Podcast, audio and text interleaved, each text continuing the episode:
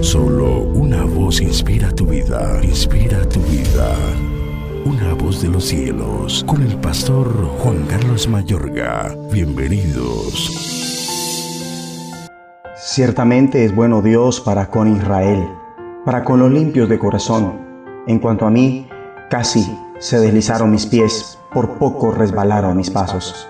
En Salmo 73 podemos saber que el salmista ha mantenido su corazón limpio, pero la vida le ha resultado extremadamente dura. Ha tenido sus batallas e inconvenientes y ha sido atacado por la tentación, las dudas, los miedos, la ansiedad interior y las luchas mentales.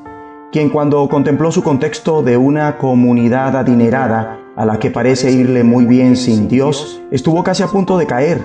Bien lo dijo, en cuanto a mí, casi se deslizaron mis pies, por poco resbalaron mis pasos porque tuve envidia de los arrogantes, viendo la prosperidad de los impíos. Una voz de los cielos dice, tener envidia de los sin Dios es algo necio e ignorante. Envidiar gente así es muy torpe y ser como una bestia delante de Dios.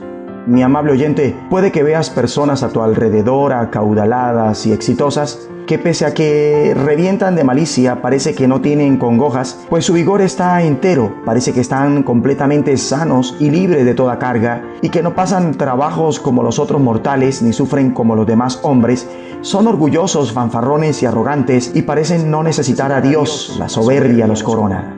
Se cubren de vestido de violencia, con sus palabras ofenden a Dios y a todo el mundo y dicen, ¿cómo sabe Dios? ¿Y hay conocimiento en el Altísimo? Si te encuentras en la resbaladiza pendiente de la duda y la desesperación a causa de esto, experimentando la pendiente resbaladiza del pecado, en ella te encuentras resbalándote cada vez más bajo en un camino por el que en realidad no quieres transitar y te preguntas si has mantenido tu corazón limpio en vano, entonces este salmo te dice qué hacer. Sigue el ejemplo del salmista que testifica diciendo, hasta que entrando en el santuario de Dios, comprendí el fin de ellos.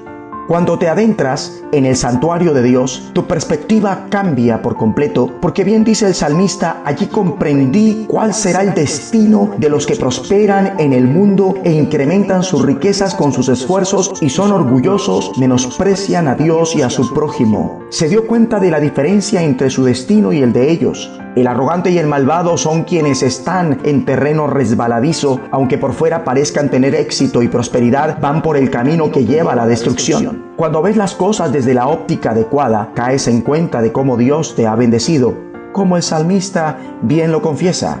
Con todo yo siempre estuve contigo, me tomaste de la mano derecha, me has guiado según tu consejo, y después me recibirás en gloria. ¿A quién tengo yo en los cielos, sino a ti? Y fuera de ti nada deseo en la tierra. Mi carne y mi corazón desfallecen, mas la roca de mi corazón y mi porción es Dios para siempre. No hay nada que se compare a caminar en una relación con Dios a conocer su presencia, su guía y su fortaleza, así como su promesa de llevarte hasta la gloria. Estás mucho mejor que los sin Dios, tanto en esta vida como en la venidera. Cuando ves todo aquello de lo que has sido liberado, te das cuenta de lo bueno que es tener a Dios cerca de ti y quieres transmitir la buena noticia a los demás. El salmo comienza así.